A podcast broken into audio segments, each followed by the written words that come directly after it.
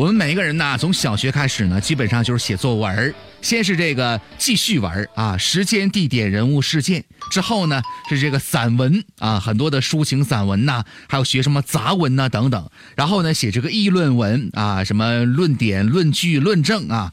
最近呢，英国的一个科学家就发表一篇论文，说呢，这个在写论文的时候，女性往往写不过男人。这个结论如果放在当年。肯定很多人都不知道是因为什么，但现在呢，经过了这么多时间的岁月的积累，我终于明白这其中的奥妙了。因为女人往往只摆事实，但从不讲道理。朋友们，你们你们说我说的对不？那肯定是老爷们说对。其实啊，经过了这么多事儿。各位一定都知道啊，这个男人和女人的思维啊，很多方面是完全不一样的。除了这个思维不一样之外呢，生理结构上、身体上也有很多的不一样。你就比如说，男性比女性更容易掉头发。数据显示，每五个中国成年男性当中就有一个人存在脱发，总数呢大概在一点三个亿，而女性脱发率呢仅为二十分之一。主要原因呢，在于雄性激素分泌过多，引起毛囊萎缩坏死，与家族遗传史、压力大、生活不规律也有关系的。除此之外呢，男性的大脑比女性大百分之十五到百分之二十，相对来说呢，男性更善于空间任务和运动技巧，而女性更擅长记忆和语言。另外还有呢。男性的心脏啊比女性要大，而女性的心血管呢比男性的要细，这可能是因为雌激素倾向于导致血管的扩张，而雄激素呢倾向于使血管收缩。绝经之后，女性失去了雌激素的保护，心脏病的风险呢明显加大了。虽然女性发病年龄比男性晚，但是更容易致命。除此之外啊，我们再往下面说。女性的尿道比男性短而且宽，女性的尿道较宽，并且呢长度平均只有三厘米，比男性短很多。另外呢。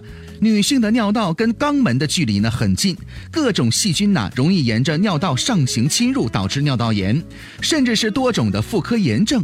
也正因为如此，数据显示，成年女性尿路感染发病率呢比男性高八到十倍，百分之九十五的女性啊在一生当中呢至少会发生一次尿路感染。那除了这些呢，各位一定会发现啊，女性的这个疼痛感呢是非常敏锐的，因为在每平方厘米的皮肤上，女性有三十四个神经的纤维，而男性只有十七个。约百分之七十的慢性病患者呢都是女性，女性由疼痛带来的抑郁等心理问题呢也比男人要多。但是疼痛并非是完全的坏事，它是机体受伤或者呢遭遇疾病的报警信号。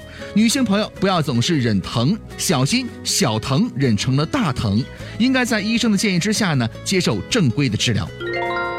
虽然说从生理上讲啊，女性呢处于弱势，但是女性的平均寿命呢明显高于男性，女性比男性更关注健康，生活方式也更合理。因此啊，男性朋友应该主动向女性来取经，学会保卫健康。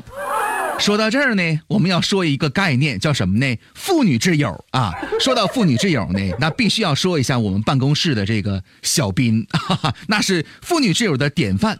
你就那天，呃，小斌就跟他妈说说说妈，那个咱楼下那个小卖店那那姑娘我觉得挺好的，你看我能追她不？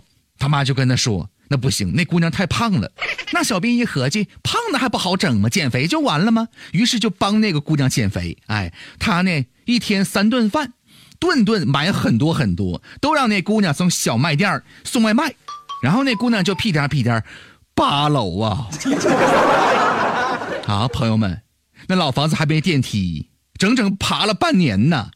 后来呢，果然非常见效果，那小姑娘可瘦了，哎，可漂亮了。可这个时候，小斌吃胖了，